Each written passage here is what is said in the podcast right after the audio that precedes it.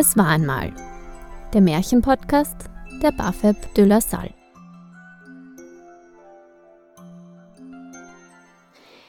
Wir sind Kathi und Elina und wir werden euch das Märchen Das Waldhaus erzählen. Viel Spaß! Das Waldhaus Bei den Kinder- und Hausmärchen der Gebrüder Grimm haben Zahlen in den meisten Märchen eine große Bedeutung. Vor allem die Zahl 3 ist besonders beliebt.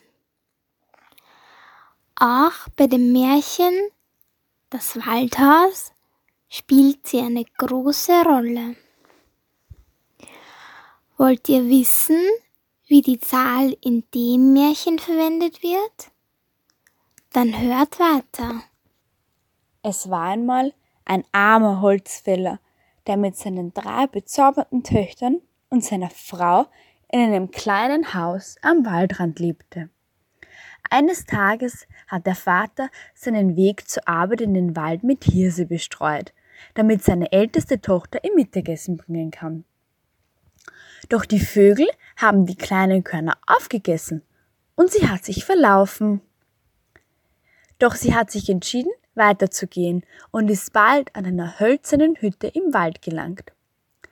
Dort hat sie ein älterer Herr samt einem Hühnchen, einem Hähnchen und einer bunt gescheckten Kuh erwartet.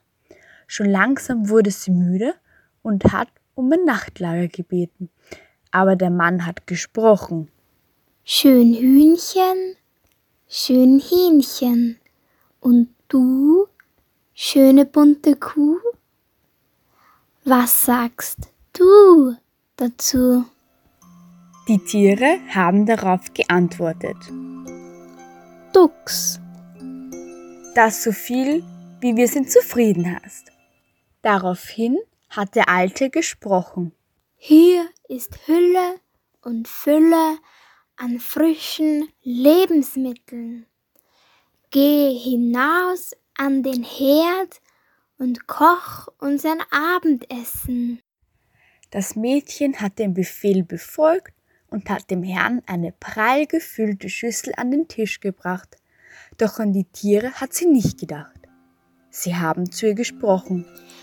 Du hast mit ihm gegessen, du hast mit ihm getrunken, du hast an uns gar nicht gedacht.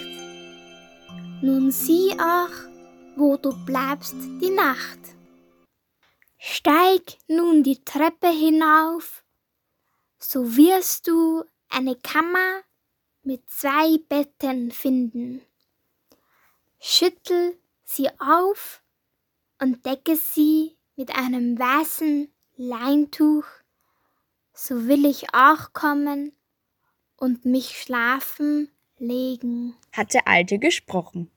Das Mädchen ist wenige Augenblicke später hinaufgestiegen, und als sie die Betten fertig geschüttelt und frisch gedeckt hat, hat sie sich in das eine, ohne weiter auf den Alten zu warten, hineingelegt. Nach einiger Zeit aber ist auch der graue Mann hinaufgekommen, und als er gesehen hat, dass sie eingeschlafen ist, hat er eine Falsche geöffnet und sie in den Keller sinken lassen.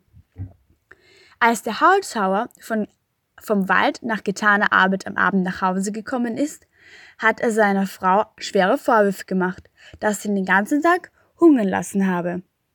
Doch seine Frau hat daraufhin geantwortet. Ich habe keine Schuld. Das Mädchen ist gegangen und hat sich wohl verlaufen. Am nächsten Tag ist die zweite Tochter von ihrem Vater in den Wald geschickt worden und hat denselben Weg wie ihre Schwester durchlaufen. Am Ende ist sie ebenfalls im Kerker gelandet, weil sie sich auch nicht um die Tiere gekümmert hat. Am darauffolgenden Tag ist die dritte Tochter denselben Weg wie ihre Geschwister gegangen.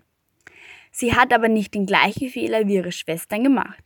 Sie hat nicht nur Essen für den alten Mann gekocht, sondern auch für seine Tiere.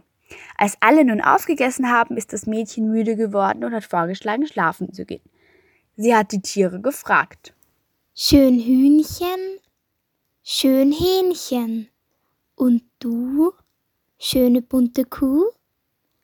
Was sagst du dazu? Die Tiere antworteten, Dux, du hast mit uns gegessen, du hast mit uns getrunken, du hast uns alle wohl bedacht. Wir wünschen dir eine gute Nacht. Das Mädchen ist die Treppe hinaufgegangen. Sie hat die Federkissen ausgeschüttelt und frische Linnen aufgedeckt. Als sie dies erledigt hat, ist der Alte auch hinaufgekommen und hat sich in sein Bett gelegt. Schon langsam ist das Mädchen eingeschlafen. Doch mitten in der Nacht hat es begonnen zu dröhnen, knarren und knittern. Als sie am Morgen erwacht ist, ist sie in einem riesigen Schlosssaal gelegen. Der Alte ist nicht mehr in seinem Bett gelegen, sondern hat sich in einen wunderschönen Prinzen verwandelt. Auch die Tiere haben sich zu reichen Dienern verwandelt. Die Schwestern hat man in den dunklen Keller gesperrt. Und morgen sollen sie in den dichten Wald geführt werden und sollen bei einem Köhler so lange als Mägde dienen, bis sie sich gebessert haben und auch die armen Tiere nicht hungern lassen. Und wenn sie nicht gestorben sind, dann leben sie noch glücklich bis an das Ende ihrer Tage. Um den Anfang aufzugreifen, stelle ich euch zum Ende hin eine Frage. Konntet ihr herausfinden, wie die Zahl 3 in dem Märchen eingesetzt wurde?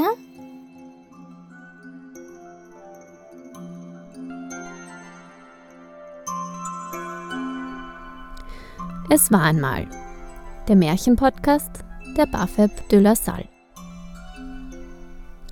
Erste Staffel Unbekannte Märchen der Gebrüder Grimm.